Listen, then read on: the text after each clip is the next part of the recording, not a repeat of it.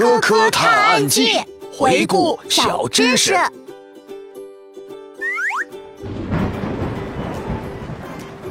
放大镜爷爷，我看着刚才的闪电，突然想到了一个关于带电的小知识。哎，可可又有什么知识要跟我们分享了呀？有呢有呢，让我想想。啊，那就说说这些吧。电鳗也被称为水中的高压线，它的身体结构非常有趣，它体内具有电细胞。这些发电细胞都是由肌肉细胞改造出来的，而电鳗体内的电压也就来源于那些发电细胞。发电细胞堆叠起来，形成小型的层叠电池。当它们接收到神经信号的发电通知，就会放出电流。可能有小朋友会想，水明明可以导电啊，那电鳗在水里放电不会电着自己吗？其实这是不会的哟。电鳗的放电器官在它们身体的两侧，经过不断的进化，电鳗大部分身体和重要器官都被绝缘性很高的组织包裹起来了，所以电鳗自己就是绝缘体。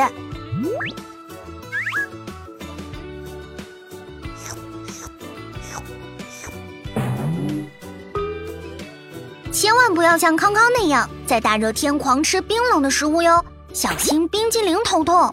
其实它真正的名字是血管运动性头痛。如果我们一下子吃很多很多冰冷的食物，嘴里的温度就会突然降低。嘴里本身有一个温度感受器，当它感知到温度降低后，就会向大脑发送体温过低的错误信号。这个信号一发出，就会造成脑部血管急速收缩。但冰冷的食物吃完后，嘴里的温度又恢复正常。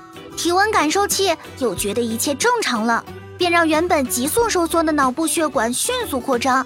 在脑血管这样一收一张下，我们就会感到头痛欲裂。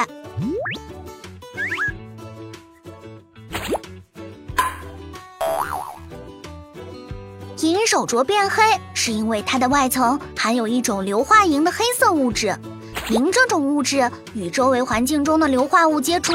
就会产生黑色的硫化银，所以银饰品才会变黑。不过要让黑色消除也是有方法的哟。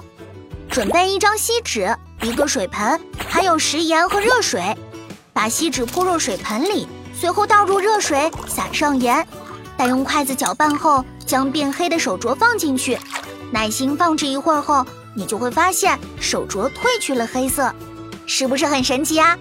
其实锡纸是还原的关键。刚才不是说银制品中的银与硫化物接触才导致的变黑吗？锡纸则能复原硫化银，让银器重新亮起来。而热水、盐则是帮助这个反应顺利发生的条件。今天的知识真有趣啊！不仅有水中的高压线，竟然还有冰淇淋头痛。啊！我正在记录将变黑的银色手镯复原颜色的实验步骤呢。